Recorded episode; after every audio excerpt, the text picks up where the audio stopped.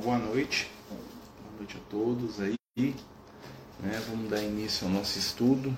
Né? Hoje está né, é, esse calorzinho aí. Né? Bem-vindos ao pessoal que vai chegando. Bem, boa noite a todos. Né? Nós vamos dar início ao nosso estudo de Evangelho né? dessa quinta-feira. É, continuando o Evangelho de Mateus, né? que a gente tem sempre estudado aí todas as quintas. Né? Lembrando que esse estudo que a gente está fazendo aqui, gente, já tem mais de 20 anos que a gente faz né, lá no Francisco de Assis, né, o estudo da casa, né, reunião de quinta-feira. Começamos lá em 1999, né, e até hoje estamos né, com um compromisso todas as quintas-feiras com o estudo do Evangelho né, e da doutrina espírita também. Né, e aí, Janete? Né, é, boa noite mais uma vez a todos. Né, a gente vai iniciar né, o estudo em alguns minutos, né? A gente só vai fazer a prece. É, quem quiser pegar o seu evangelho, né, sua bíbliazinha aí, nós estamos lá no capítulo 16 do Evangelho de Mateus. Né? A gente vai ler uma mensagem que a gente recebeu sobre o capítulo na semana retrasada, né, mas que está aqui ainda. E a gente vai falar né, sobre quem é Jesus, né, a famosa confissão de Pedro. Né? Vai ser o, a tônica do, do capítulo hoje. Né? Quem está vendo aí atrás está vendo o Luke brincando lá, né? O gato dormindo, o Luke brincando, né, Luke? Sim. É isso aí. Então vamos lá, né, pessoal? Fazer nossa prece e dar continuidade ao nosso estudo. Bem-vindos aí mais uma vez, todos que chegam, né? E vamos lá. Fechou os nossos olhos. Pedir a Jesus neste momento possa nos envolver com o seu amor, com a sua paz, que possamos elevar o nosso pensamento ao Cristo e abrir os nossos corações e mentes para a influência do bem, da luz da paz. Mestre amigo, ajuda-nos a caminhar e permite que possamos estar ao teu lado, hoje e em todos os momentos. Que assim seja, graças a Deus. Então, pessoal, né, mais uma vez boa noite aí a todos que vão chegando. Né? A gente vai dar início ao nosso estudo né, do Evangelho. É, lembrando aí né, aos, aos, companheiros que a gente está seguindo aqui na Bíblia, né? a gente está pegando o Evangelho de Mateus, né? e hoje nós vamos lá para o versículo 13. Né? Nós vamos para o versículo 13 do capítulo 16 do Evangelho de Mateus, né? que tem uma série de, de contextos aí muito interessantes, né? e a gente vai fazer uma leitura aqui né, da nossa mensagem aqui do nosso querido é, nosso querido Liel, né? Deixa eu achar ela aqui. As mensagens estão um pouco atrás.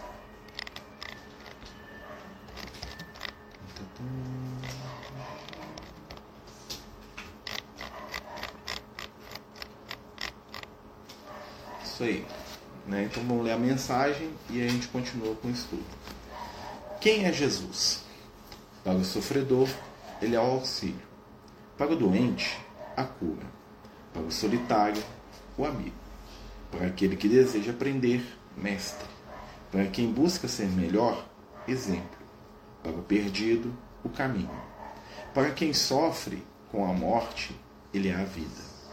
Ao perguntar quem os homens achavam que ele era, aos amigos, Jesus esperava que refletissem no momento único que viviam Convidava os discípulos a pensar no seu papel e nas expectativas que cada um tinha em torno do Messias. Ainda hoje, alguns creem que Jesus representa aquele que atende seus caprichos, ou que oferece tesouros do menor esforço aos que desejam adorá-lo. Não. Jesus, nas palavras inspiradas de Pedro, é o Filho do Deus vivo, aquele que veio ao mundo para despertar o ser humano perdido para seu real lugar na vida lugar e herança, como herdeiro do amor divino. Quem você pensa que é o Cristo, amigo? Reflita e sinta.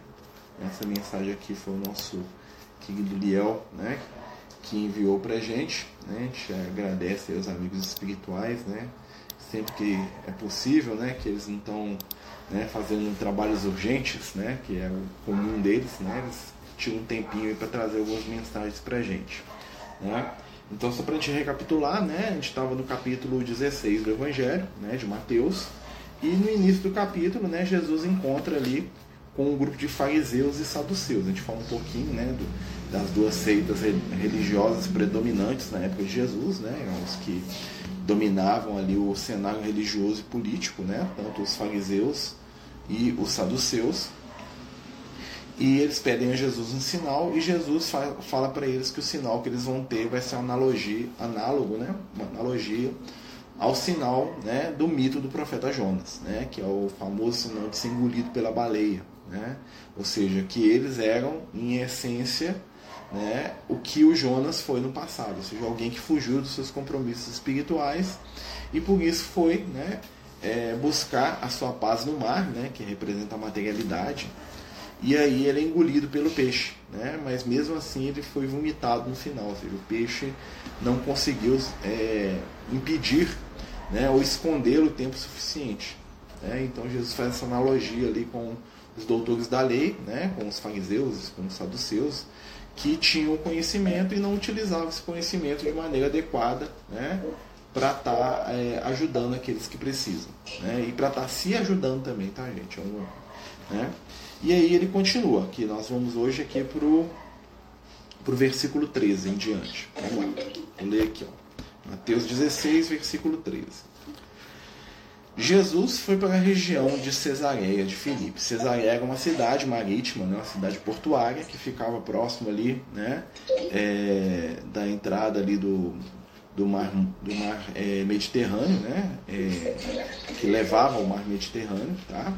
E era um porto, né, muito famoso chamado Cesareia porque o Filipe, que era um dos irmãos da, da família Herodes, né? ele era irmão do Herodes lá, do Herodes Antipas, né? aquele lá que matou João Batista. Né? O Filipe ele construiu essa cidade e deu o nome né, de Cesareia em homenagem ao imperador romano César. Tá? Ele foi lá e colocou o nome do César né, na, na, na cidade para poder né, dar uma puxada de saco lá no imperador. Basicamente isso, tá, gente? E aí Jesus né, ele vai para aquela região, né, uma região né, próxima do mar ali, e quando ele está a caminho, ele interroga os seus discípulos, dizendo: Quem dizem os homens que é o filho do homem? Né? Tem que lembrar, gente, filho do homem é a forma corriqueira com qual Jesus se referia a si mesmo. Né? Então a gente fala assim: quem eu sou? Jesus fala quem é o filho do homem. Tá? Jesus normalmente né, se chamava, né, ele falava de si como o filho do homem. Né? Por quê? Porque Jesus, quando ele dizia isso, ele estava dizendo que ele é aquilo que nasce do ser humano. Né? Ou seja, Jesus é o próximo estágio. Jesus está né, tá à frente. Né? Jesus está na nossa no fim da rota humana. Então ele é o filho do homem, é o que nasce a partir do homem, é o que vem depois, é o que está acima, né? É aquilo que é o ser humano aprimorado, né? A versão mais moderna, né? Mais aprimorada, vamos dizer assim. E ele continua lá: Quem dizem os homens que é o filho do homem? Eles responderam: Uns dizem que é João Batista, outros que é Elias, outros que é Jeremias ou algum dos profetas. Né? Então Jesus pergunta né, para os discípulos assim, o que, o povo está falando de mim? Quem eu sou? Né? Basicamente ele está perguntando isso. E aí os discípulos falam o que, que eles escutavam né, das pessoas à, à volta, o que eles também né, discutiam entre si. Alguns falavam que ele era o João Batista, né? outros falavam que ele era o profeta Elias, ou seja, Jesus, né? era o próprio João Batista, ou era o profeta Elias ou era o profeta Jeremias ou algum dos outros profetas. Ou seja, você vai ver ele que tem uma ideia né, bem clara de um retorno de um desses personagens do passado né, à vida material. Né, um retorno à vida material. Né, mas ao mesmo tempo nós vamos notar né, que na época de Jesus não tinha um conceito muito claro sobre o que, que era. Tanto é que eles, alguns achavam que Jesus era o próprio João Batista. E isso até o rei Herodes né, quando Jesus é preso, né, é, circulava que o Herodes achava que Jesus era o João Batista que tinha voltado à morte. Tá? Porque ao contrário do que a gente entende hoje de reencarnação, né, o pessoal morre, vai para o mundo espiritual, aí nasce no corpo do bebê. Né? Esse conceito, né, apesar de que alguns acreditavam na época de Jesus, não era geral, tá, gente? Falar que todo mundo acreditava em reencarnação, né? nem tinha esse termo. Né? Eles acreditavam que uma pessoa podia renascer no corpo da outra. Né? Ou seja, o João Batista podia entrar no corpo de Jesus e ali agora, né, no corpo de Jesus estava o João Batista, ao mesmo tempo que Jesus. Tá? Então é uma coisa meio confusa, né? fruto do entendimento que eles tinham na época. Tá? Outros falam que ele era o profeta Elias, né, que viveu antes, né, o precursor do Messias, né? Então eles falam assim, ah, esse Jesus aí é o, é o, João, é o profeta Elias que voltou. Outros falavam ainda que Jesus é o profeta Jeremias, né? Porque o profeta Jeremias tinha uma coisa muito, muito forte, né? De né? Tem um livro chamado As Lamentações de Jeremias, né? Que o Jeremias ele é, ele é muito crítico, né? A, a conduta do povo de Israel. E Jesus tinha uma, uma conduta um tanto semelhante. Ele era, ele era crítico, né? Daquelas tradições hipócritas, né? Então eles falavam assim, ah, ele é o, é o Jeremias. E outros falavam que ele era alguns dos profetas do passado. Então nós vamos ver ali que existe uma ideia né, de que o espírito poderia renascer. Né? Então as pessoas ficavam ali divididas. Né? Como eu falei, não era todo mundo que acreditava nisso na época de Jesus, tá?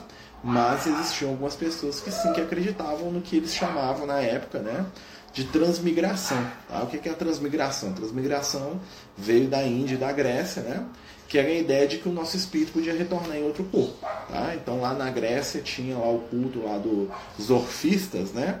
E da deusa Deméter, né, normalmente os dois, né, do Orfeu e da Deméter, que acreditavam né, que as pessoas, quando estavam lá no, no, nos Campos Elíseos, lá no, no, reino do Hades, lá elas podiam tomar banho num rio chamado Rio Lete, e esse rio Lete fazia com que elas esquecessem do passado e elas nasciam de novo uma outra vida, com outra personalidade. Né? Então eles achavam que o rio Leste fazia as pessoas esquecerem. Então tem várias tragédias gregas lá, né? heróis gregos que vão até o inferno lá para beber a água do rio Leste, para poder esquecer né, de alguma coisa horrível que fez no passado. Isso era bem recorrente. Mas é um conceito né, que a gente vê que estava ali na época. Então eles acreditavam nessa transmigração espiritual. Né? Ou seja, você migra de um mundo, um mundo espiritual, para outro que também é um conceito muito forte, né? um conceito muito presente é, no hinduísmo. Né? Apesar de que os hindus eles acreditam um pouco diferente. Os hindus eles acreditam que existem vários mundos e quando você morre em um, você já automaticamente nasce no outro. Tá? São mundos que são como se fossem várias realidades paralelas ali, né? Então você morreu aqui no mundo do homem, você nasce lá no mundo dos deuses, depois você nasce no mundo do inferno, e tem vários, né? São seis mundos, eles chamam de Sansara, né? Que é a roda das, das, dos mundos, tá, pessoal, né? Então a Sansara são os seis mundos que a pessoa vai depois que ela morre. É como se a gente fosse pulando de mundo, mundo na visão deles, tá, gente? Uma hora acaba voltando para a Terra, tá? Então existiam esses conceitos. E aí Jesus, né? Jesus lhes disse: E vós? Quem dizeis que eu sou? Né? Então Jesus fala assim: ó, todo mundo está falando isso, tá? E vocês? O que, que vocês acham? Né? Tipo assim, né? Jesus dá, dá uma cutucada nos discípulos. Né? Boa noite, pessoal. Boa noite, todo mundo está chegando aí. Estamos no capítulo 16 do Evangelho de Mateus, versículo 13 em diante. Então Jesus dá uma cutucada nos discípulos, fala assim: tá, você vai falar o que, que os outros acham. E você? E vocês? Né? Respondendo Simão Pedro, disse. Né, o Simão sempre o ansioso, né, o, sempre o que né, pensa né, é, que quer atropelar tudo, né, mas aqui ele dá lá dentro. Né? É, e o que dizem que. Quem, e vós, quem dizeis que eu sou? Respondendo Simão Pedro, disse: Tu és o Cristo, filho do Deus vivo. Né? Olha só que interessante. Né? Então, e aqui tem um jogo de palavras quando a gente vai ler, principalmente quando você lê no, no, no e você é, é, traduz o texto para o aramaico, que era a língua de Jesus, Jesus fala o seguinte: e vo... olha a pergunta de Jesus. E vocês, quem dizem que eu sou? Né? Vamos lembrar que eu sou, tá? É o nome do Deus dos judeus, tá? Quando Moisés está lá, na, na, lá no deserto, aparece lá na, na árvore pegando fogo, né, na serpente, Moisés pergunta o nome de Deus e fala assim, eu sou. Né? Ou Yahvé, ou Jeová, ou Javé, né? Depende aí da tradução, né? E Deus fala para ele, Deus, né? A gente ali, claro que é uma representação da espiritualidade, né? O próprio Deus, criador do universo, né? Mas fala assim, eu sou o que sou. Né? E aí Jesus pergunta para eles, e vocês, quem dizem que eu sou?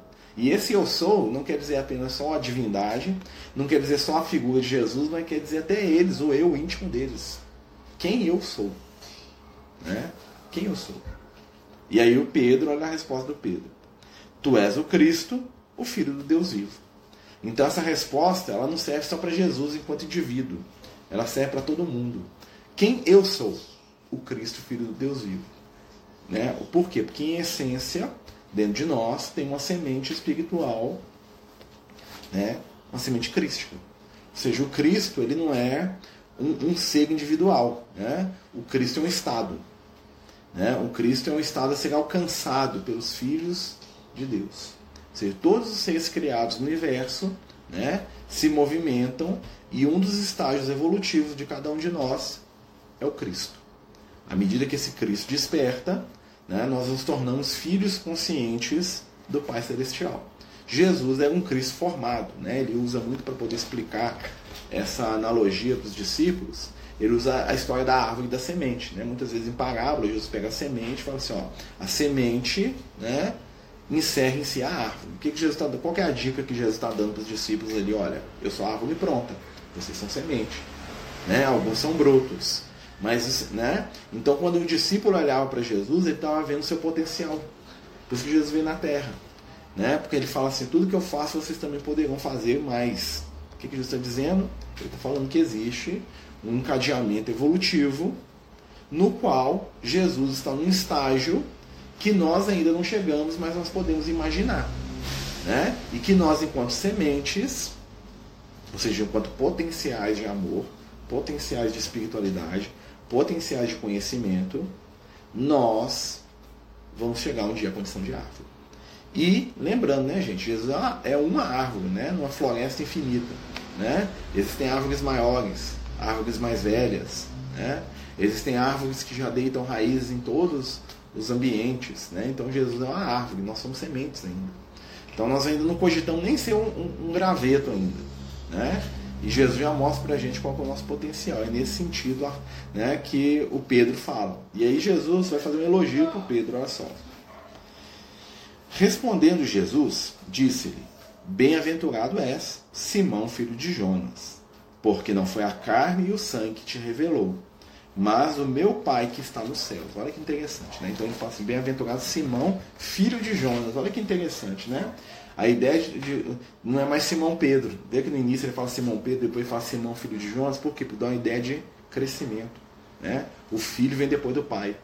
O filho ele vai ser o que? O futuro do pai. Né? O filho vai ser melhor que o pai.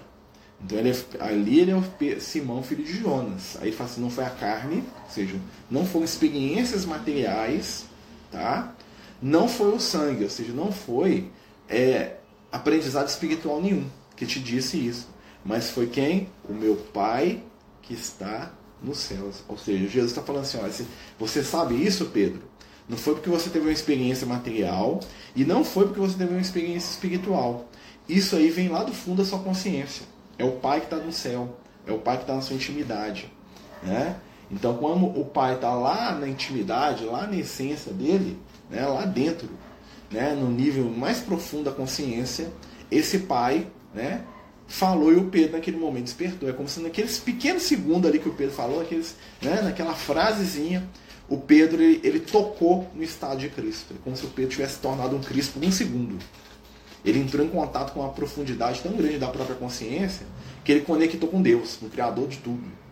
E aí ele soltou aquela. E Jesus falou: opa, você conseguiu aí, Pedro. Né? Durante 10 segundos você conseguiu. Né? Agora, né, em milhões de anos, em 10 segundos ele conseguiu.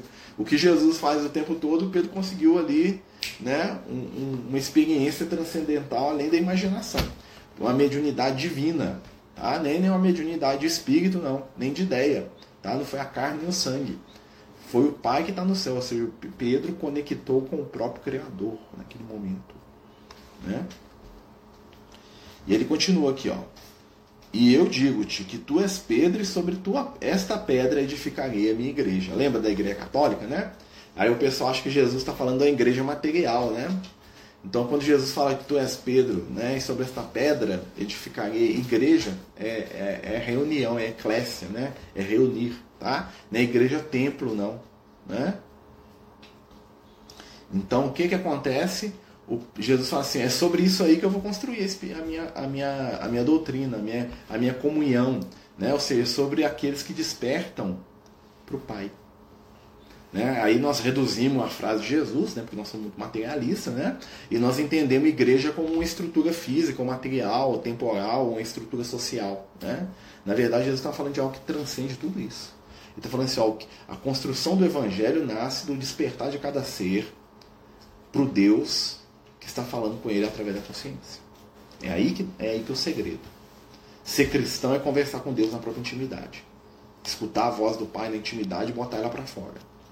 Não é templo, não é ritual, não é nome, não é grupo, né? que é tão difícil para a gente entender. Por quê? Porque nós queremos materializar as coisas, queremos fazer um negócio de pedra que você bota a mão.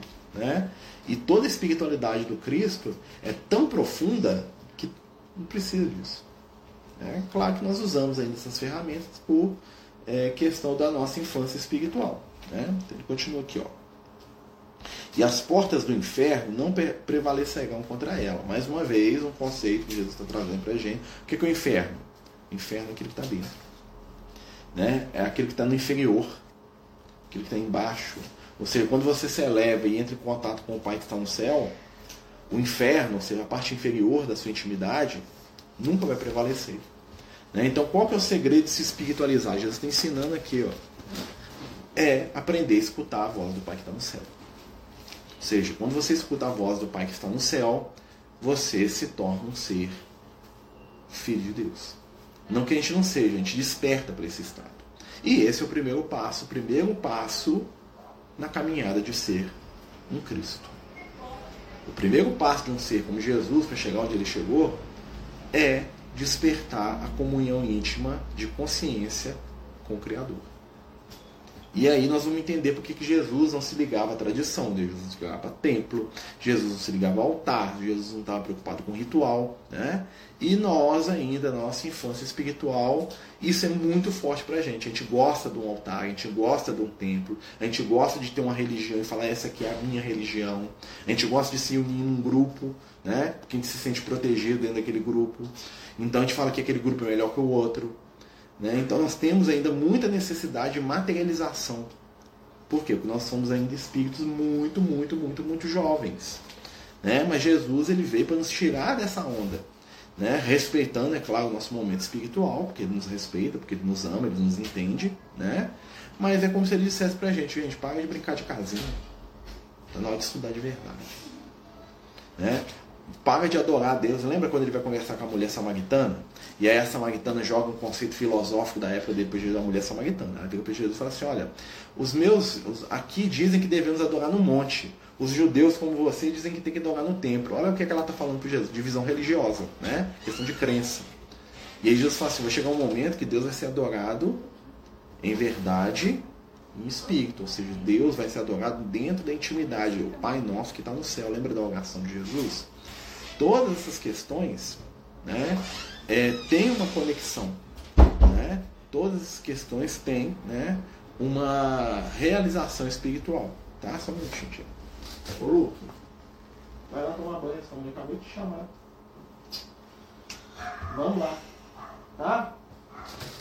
Vou mandar tomar banho. Vai lá, Luke, por favor né? necessidade de tribo, necessidade de grupo, né? E apesar da tribo, do grupo, né? O Theo tá falando isso aqui, né? Ser uma coisa boa no início da nossa caminhada, né? Porque não vai dar um senso de proteção, de pertencimento. Chega um momento que nós vamos começar a perceber que esse limite tem que ser ampliado, né? A nossa tribo é o universo, né? Olha só, né? Então modifica tudo. Então já não tem mais aquela ideia de que tem alguém contra ou a favor, né? Somos todos. Né? Mas isso é um processo né, que é lento e gradual. Né? E Jesus aqui ele sabia que estava lançando sementes de conhecimento e de formação espiritual.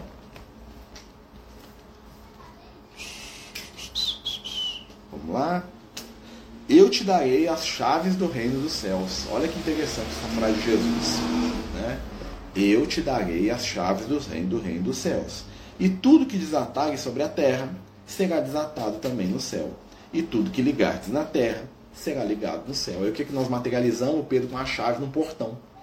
Né? Jesus fala de um conceito profundíssimo. E a gente imagina o Pedro lá no céu com a grade em volta, o Pedro lá, na, né, o Pedro assumindo a postura de porteiro do céu, porque ele tem uma chave que abre e fecha. Gente, chave, né, nesse conceito aqui, é a ferramenta para poder abrir alguma coisa. E olha o que, que Jesus fala, olha só. Tudo que ligar sobre a terra será ligado no céu.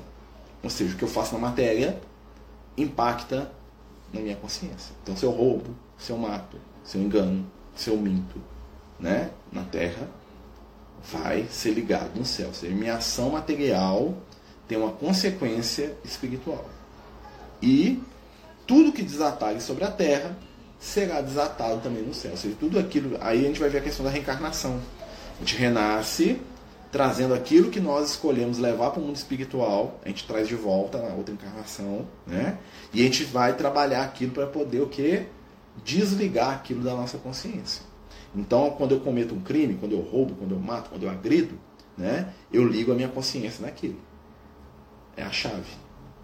Jesus, essa é a chave que Jesus está dando para o Pedro. Chave é o conhecimento, é a informação, é o conceito, tá? Chave não é né, aquela cena quase infantil, né, mais uma vez falando, que a gente tem né, do Pedro com o um molho de chave na mão abrindo e fechando porta.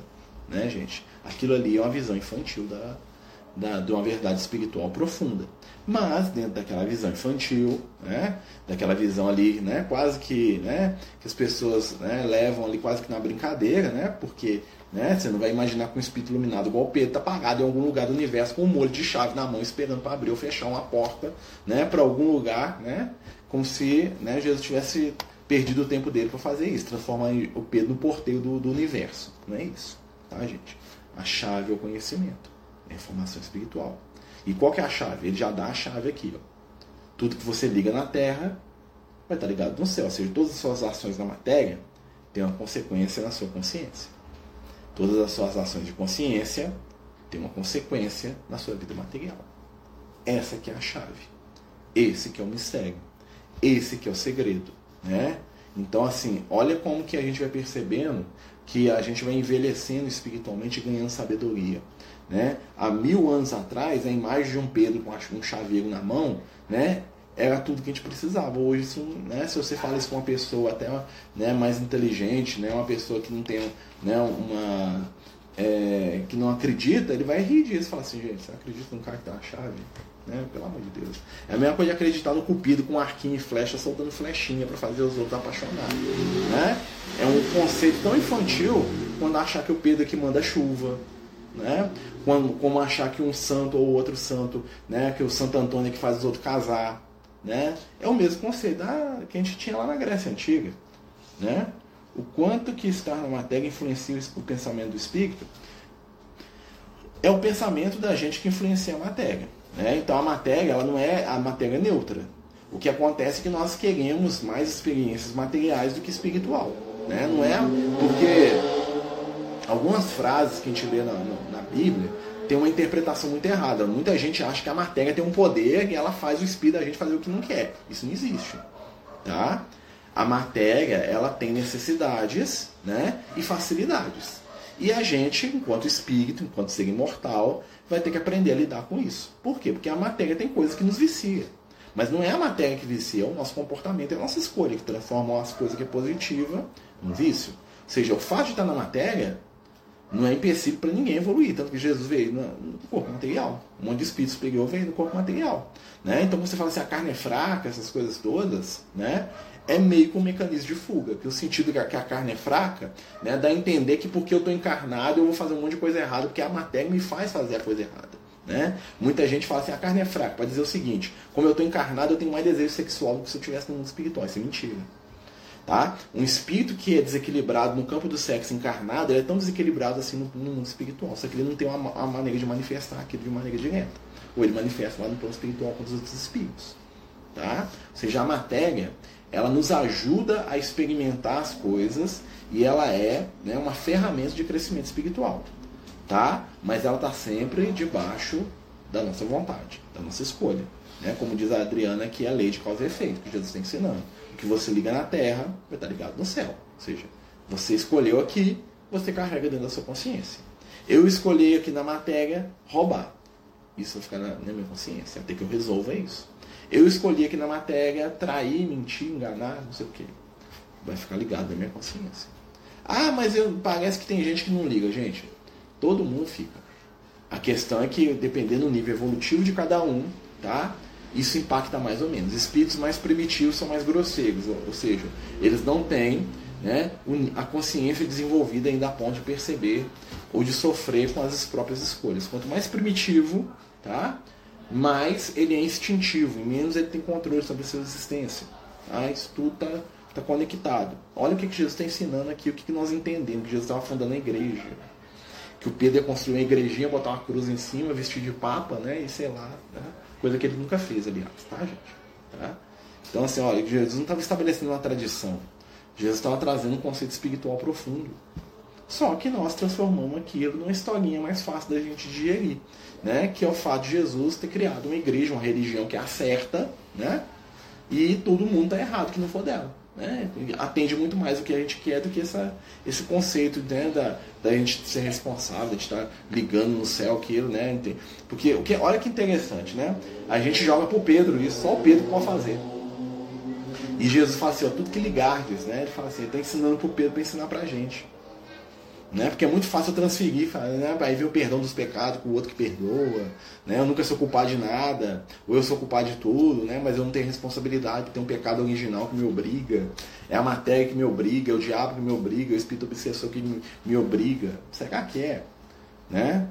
Espíritos cada vez mais maduros vão perceber que cada vez eles são mais responsáveis. E que essa influência que a gente tanto fala, né, é uma influência que é marginal. Pode falar, Guilherme. E Marcelo, boa noite.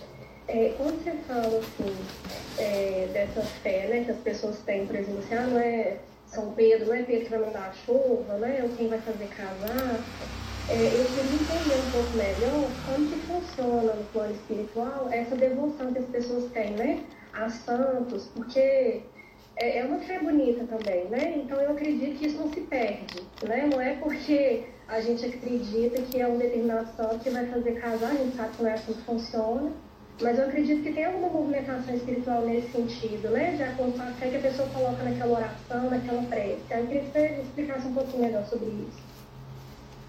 Isso é bem interessante. Eu, assim, os espíritos tratam isso, os espíritos superiores, da mesma forma que a gente trata uma criança que acredita no Papai Noel e no Coelhinho da Páscoa né? Acham, acham né, uma coisa, né, um, um, embrião de uma fé, eles acham uma coisa muito bonita, eles até ajudam dentro daquilo que eles podem. Claro que eles não vão vir casar ninguém, porque né, não é assim que funciona.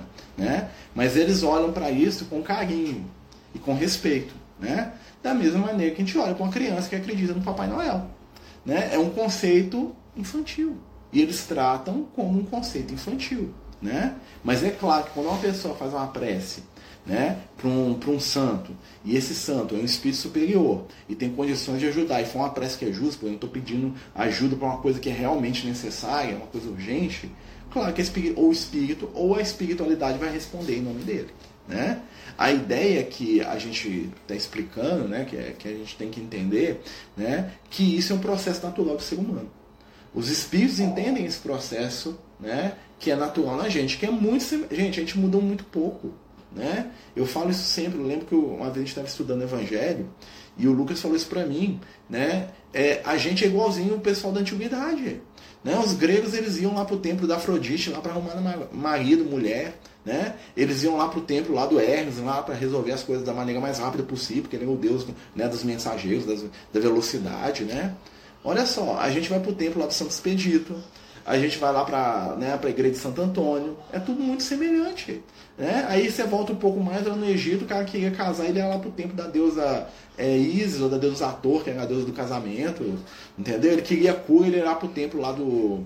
do né, que era o deus da cura lá do Egito. Ah, tinha tantos, né? É, Rapep, Rap, é, que é um hipopótamo.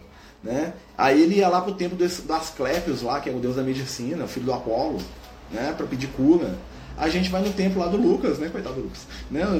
Da medicina. Vocês estão entendendo como é que a... nós ainda, apesar de a gente ter mudado um pouco, né? A, a, a estrutura externa, né? A gente mudou os nomes.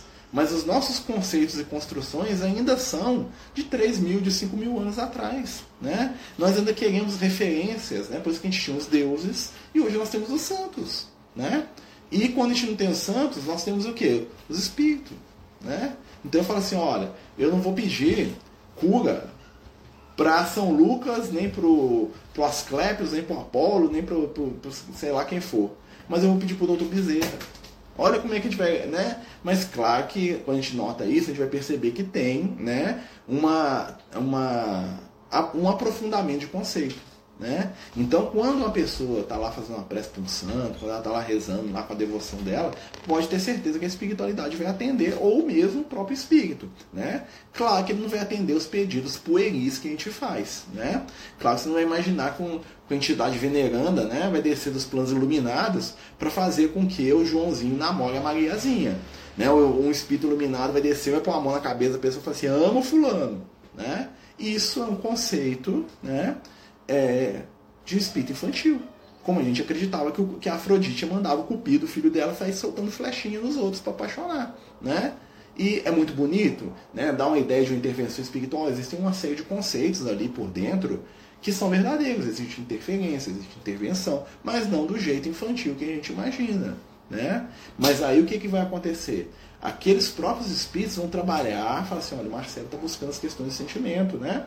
Nós não vamos fazer a, a, a Mariazinha apaixonar pelo, pelo Joãozinho, mas nós podemos começar a ensinar ele o que é amar de verdade aqui. Vamos dar umas oportunidades para ele aprender o amor verdadeiro, da renúncia. Vocês estão entendendo? Né? A resposta sempre vai vir, mas é uma resposta que depende do nosso estado espiritual, né?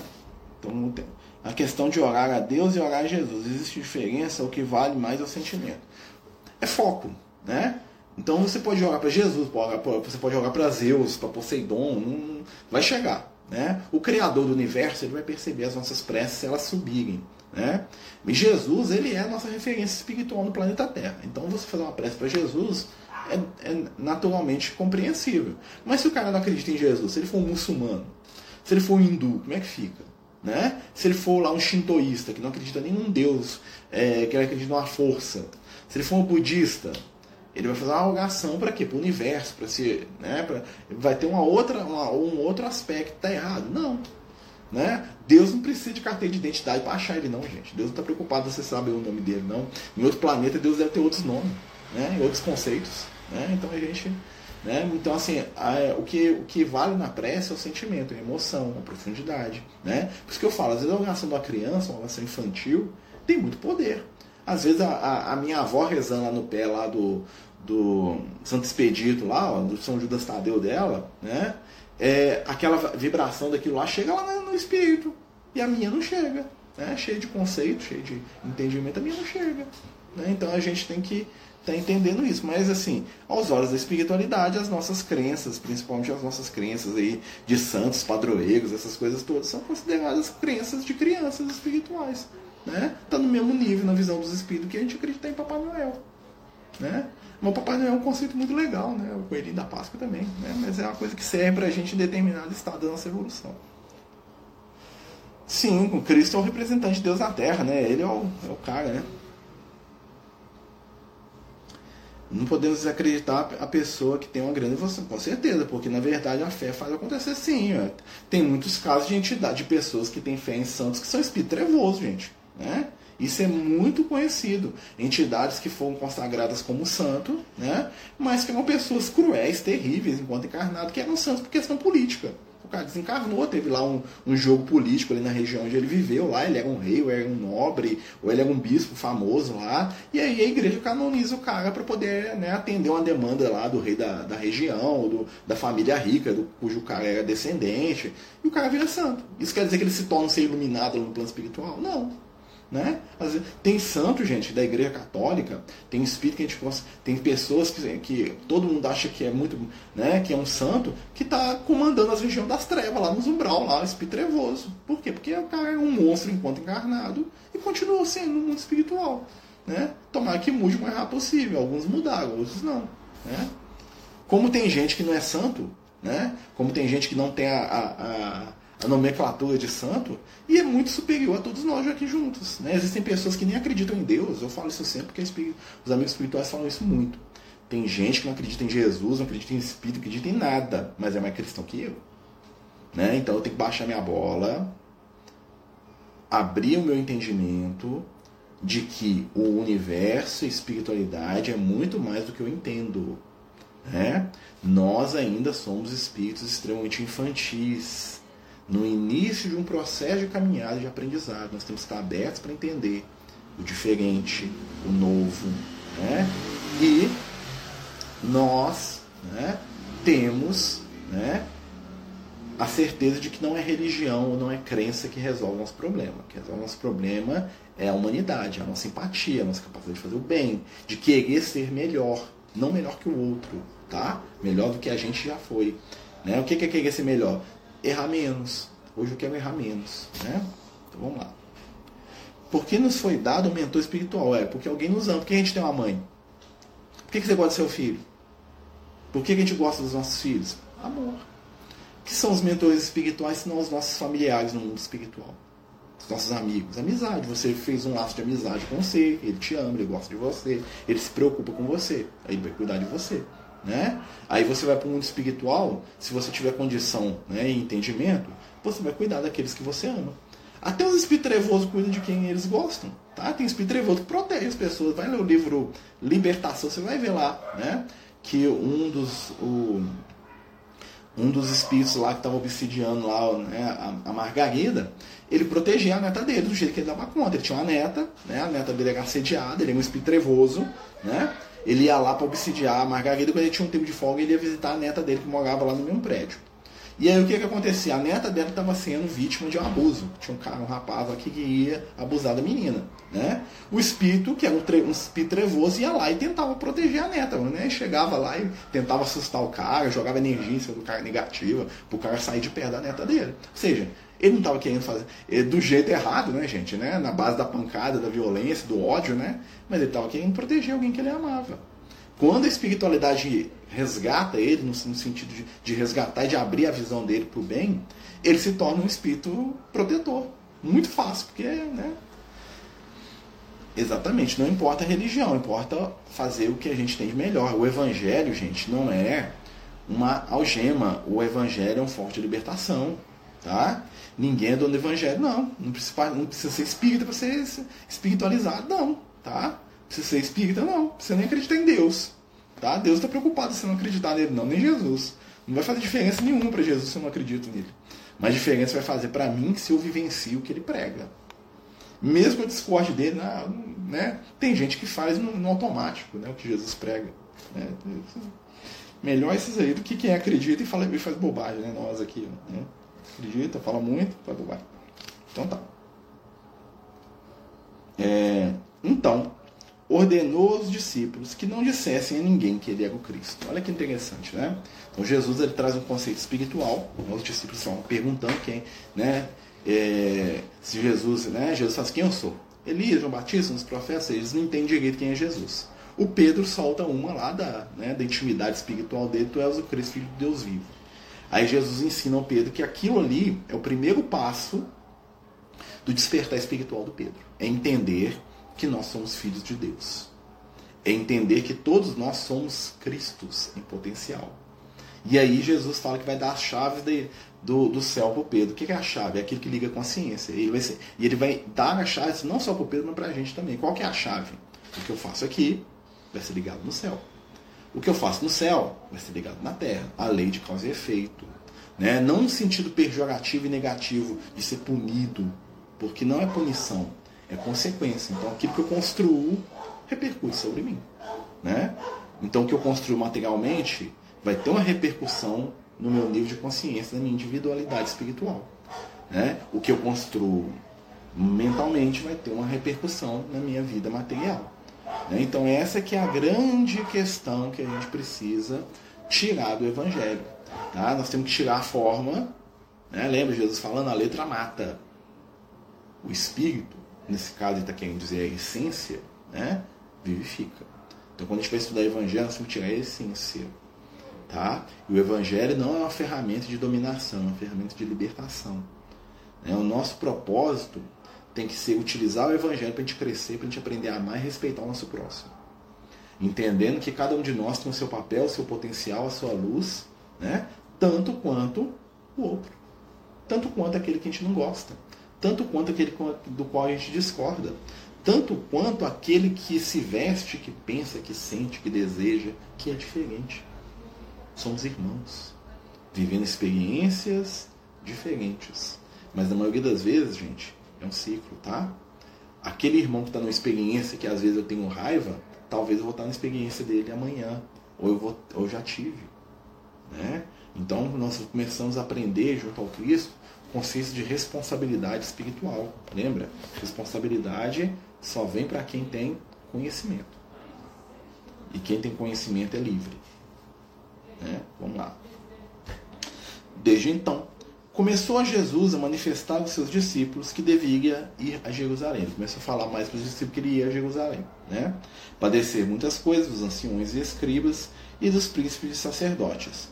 E ser morto para ressuscitar no terceiro dia. Então Jesus estava falando para ele, não vou desencarnar. Né? Tomando Pedro à parte, começou a increpá-lo, dizendo: Deus tal não permita, Senhor. Né? Né? É interessante que no Evangelho de Mateus, vocês notam que passa um tempo. Né? Nos outros evangelhos é instantâneo, tá? Jesus ali mesmo já fala, ó, vamos lá para Jerusalém que eu tenho que morrer lá, vou, vou desencarnar lá. E o Pedro fica doido e fala, não, morre não, Jesus. Aqui no evangelho de Mateus dá uma ideia de que houve um espaço de tempo, ou seja, não foi na mesma hora, tá? Vamos lembrar que cada um dos evangelhos, quando a gente vai ler, né, os evangelhos eles não são perfeitos no sentido de que eles são a narrativa perfeita. Os evangelhos são fruto e a experiência de cada discípulo, de cada personagem né, que dá nome a ele. Ou seja, evangelho de Mateus é aquilo que Mateus pegou e percebeu da vida de Jesus. O evangelho de João né, é diferente. Por quê? Porque o João estava focado em outras coisas. O que chamava atenção nas falas, nas ações, nas atitudes de Jesus para o João era diferente do Mateus. O Evangelho de Marcos já é bem diferente. Por quê? Em primeiro lugar, porque o Marcos ele não teve presente na maioria dos casos. O Marcos conheceu Jesus, né, mas ele era uma criança na época. Mas o Evangelho de Marcos é o Evangelho do que? Das lembranças do Pedro. O Pedro ia contando e o Marcos ia escrevendo e juntando a informação que ele tinha, né? Tanto é que é o Evangelho que o pessoal mais gosta de estudar, né? Porque fala que é o Evangelho que dá origem aos outros. Né? Tem motivos para isso sim, né? E o Evangelho de Lucas, o Evangelho do Lucas, né? O Lucas ele não conheceu Jesus, todo mundo sabe disso, né? pelo menos encarnado não conheceu, né? E é, e o que, que, acontece? O Lucas, a pedido do Paulo, ele vai procurar as pessoas, né? principalmente quando o Paulo teve preso lá em, em Jerusalém, ele ficou quase quatro anos preso, né? em Jerusalém, antes de ir para Roma. O Lucas, ele foi, como ele era médico curioso, né? ele saiu pesquisando, conversando com todo mundo que conheceu Jesus. Ele foi lá ver as pessoas que eram curadas, ele foi porque aquilo chamava a atenção dele, que era médico, ele queria saber das curas. E o Lucas também ele teve a oportunidade de ir a Éfeso, né, na Turquia hoje, né? Era é, a cidade de Éfeso, onde o João, o evangelista, e a Maria viviam. A Maria, mãe de Jesus, né? ela morreu na Turquia, né? não sei se vocês sabem, ela morreu na cidade de Éfeso. Né? E aí, o Lucas pegou a informação da boca da Maria. Falou, contei as histórias de Jesus aqui para descrever aqui. Né? Então você vai ver que a, que a, narrativa do Lucas tem uma série de questões da infância de Jesus, lá, a questão dele no templo. Né? Por quê? Porque ele ouviu de Maria a história. Né? Então, assim, é, são casos diferentes. Vamos ver aqui, tem uma pergunta. Marcelo, no mundo espiritual dá para saber exatamente como foram os acontecimentos de Jesus encarnado? Sim, dá. Né? Se você for os espíritos superiores, eles conseguem não só ver como experimentar aquilo como se eles estivessem lá, né? Eles conseguem né, ter acesso até às informações, né, às emoções das pessoas que participaram daquelas situações lá junto ao Cristo, tá? Segundo os amigos espirituais, né? Minha Bíblia está até soltando folha, a gente tão vendo. Né? Isso aqui é no livrinho aqui do Lucas aqui. Deixa eu colocar ele no lugar aqui. É, mas assim, é possível sim, tá? Segundo a espiritualidade, não só. Os espíritos superiores, quando chegam em determinado ponto de evolução, eles conseguem compartilhar as lembranças deles. Né? Então, você vai lá e vai você fica conhecendo lá o Pedro lá e fala assim, nossa, né? O Pedro não vou te dar minha lembrança de como é que era Jesus, como é nossas conversas, vai ver, se ver como o Pedro lá conhecendo Jesus. Vou pegar as lembranças do Pedro. Né? Olha que legal. Né? Os espíritos chegam num ponto aí de evolução, mas eles conseguem ver e participar. Né? O, o, é como se eles estivessem vendo um filme interativo mesmo, como se estivessem lá dentro. Né? Como se eles entrassem numa realidade virtual, um negócio né? difícil até de explicar, mas é possível sim. Tá? E, né, e claro, né, eu, já, eu não sei se já contei para vocês, eu acho que já, né? Uma vez o Liel falou para mim que ele está estudando evangelho lá no mundo espiritual com o João Evangelista, né? Eles têm um, um grupo de estudo lá, se imagina, né? O João Evangelista dá aula para eles, né? Tem 200 anos que eles estão estudando o Evangelho, de novo, né? Porque eles viveram na época, né? Eles estão estudando para poder fazer o bem, né? E ele fala assim que esse grupo se reúne uma vez a cada mês, tá? E aí, né, eles, lá, no, lá onde eles vivem, lá nos planos iluminados, lá onde o João Evangelista vive, né? E aí o que é que acontece? É, eles, eles estudam o Evangelho todos os dias da vida de Jesus. Eles, eles veem o dia inteiro da vida de Jesus e estudam, aprendem o que está acontecendo. Claro que, como são espíritos iluminados, eles não veem só o plano físico, eles veem o que está acontecendo no mundo espiritual, no planeta, os reflexos, o que está tendo. Né? E eu lembro que a última vez que o Liel falou disso comigo, deve ter uns 10 anos, né? ele falou que. Ó, cabelo, gente, desculpa. Ele falou que eles estavam no ponto que Jesus estava aprendendo a falar. Tá? Vocês estavam pegando os dias da vida de Jesus, todos Jesus estava aprendendo a falar. Né? E tinha lição disso aí para eles, né? Quer saber, né? Então, imagina. Já perguntou pro Lucas como era Maria? Ah, já. Ele falou que era muito bonita, né? E muito cativante, né? Segundo ele, é, é, é ele escrever as coisas e normalmente ele falava com ela para contar de novo as histórias, porque ele ficava tão maravilhado com a presença dela, né? Então ele ia na casa do João, né? Ele ficou lá alguns meses lá, né? O Paulo estava preso, aí o Paulo pediu. Na verdade, o que que acontece? O Paulo e o, e o, Lucas foram a Éfeso em determinada época. Não só o Paulo e o Lucas, eu acho que o Timóteo estava junto também. Né? E eles foram a Éfeso e lá o Paulo conheceu a Maria. Né? Ele conheceu a Maria, aquela coisa, está até no livro Paulo Estevam, tá, gente? Quem quiser ler, está lá no Paulo Estevam. E aí quando eles vão lá, o, o Paulo combina com Maria e fala assim, não, eu quero voltar porque eu quero escrever um evangelho. O Paulo queria escrever um evangelho. Tá? E ele queria que a Maria desse informação sobre a vida de Jesus. Eles combinam. A Maria fala, não, vamos escrever, vou te ajudar e tal. E o que, que acontece nisso? O Paulo vai para Jerusalém e é preso.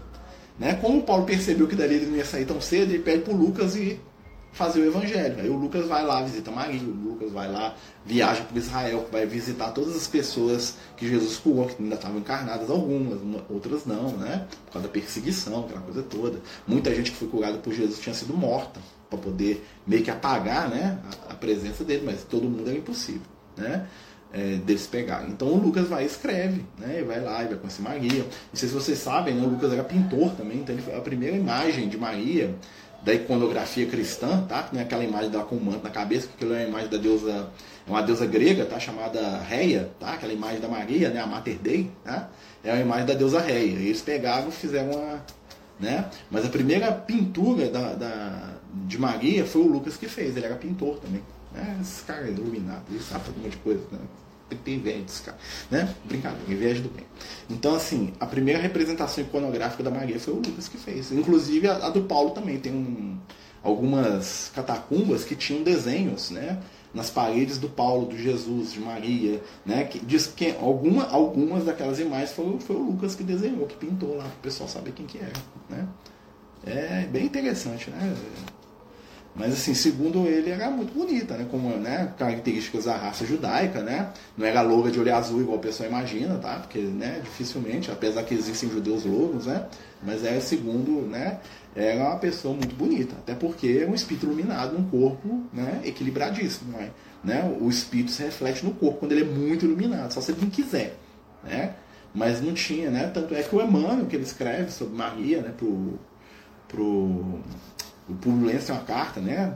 Muita gente né, considera apócrifa lá, que é mentira e tal, mas tem uma carta dele que ele descreve Jesus e fala Jesus só, é, só a mãe dele é mais bonita que ele.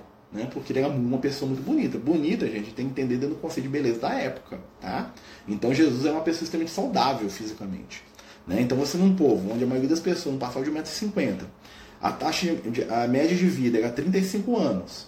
Né? A taxa de mortalidade infantil era mais de 70%.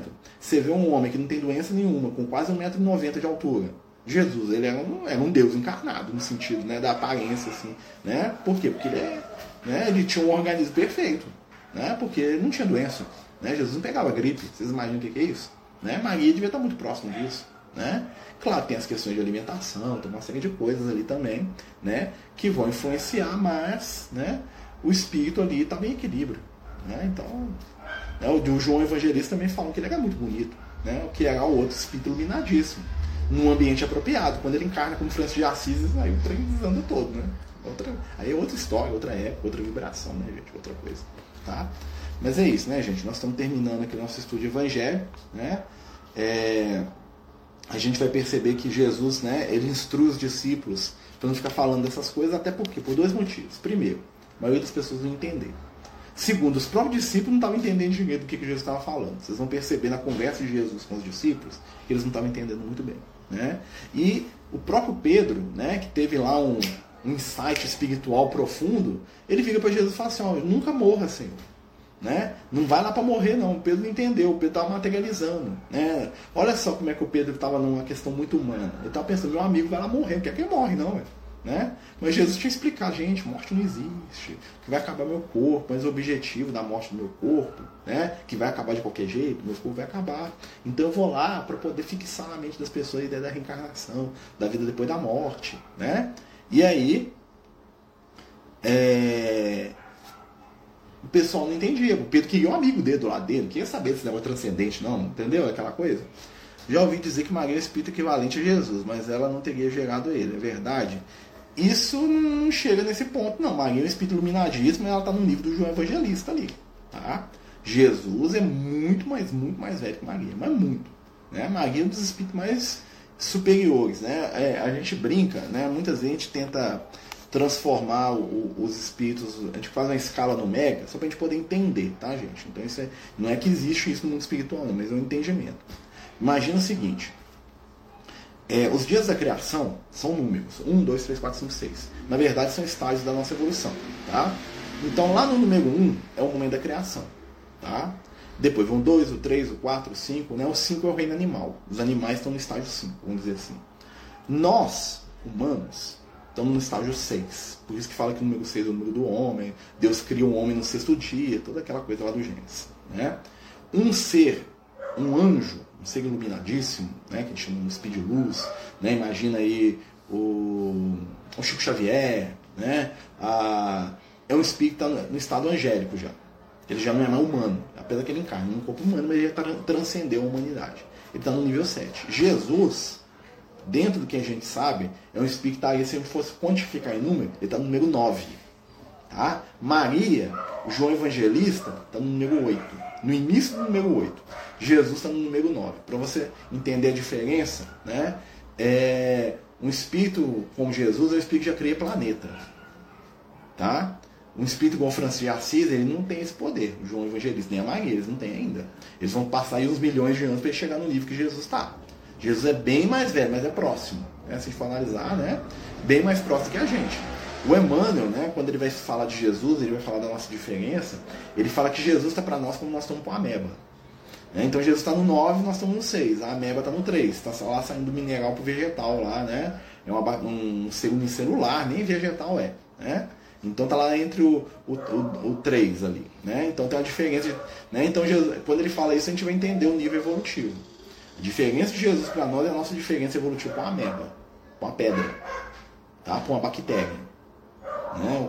Uma bactéria vai evoluir para chegar num, na nossa condição de bilhões de anos é diferente de Jesus pra gente. Né? Então dá pra gente ter uma, uma, uma, ideia, tá, gente? Isso não é fechado, porque quando a gente fala isso, parece que tem uma coisa quantificada, né? E isso gera muita, muita, muita coisa. Porque né, quando o, o, Lucas me ensinou, ele falou assim: tá, Lucas, mas qual que é o final? Ele, ele virou pra mim e falou assim: quantos números existem? Aí me matou. Jesus está no número 9, a gente está no número 6, né? E aí eu pergunto pro Espírito, assim, qual que é o final? Ele fala quantos números existem?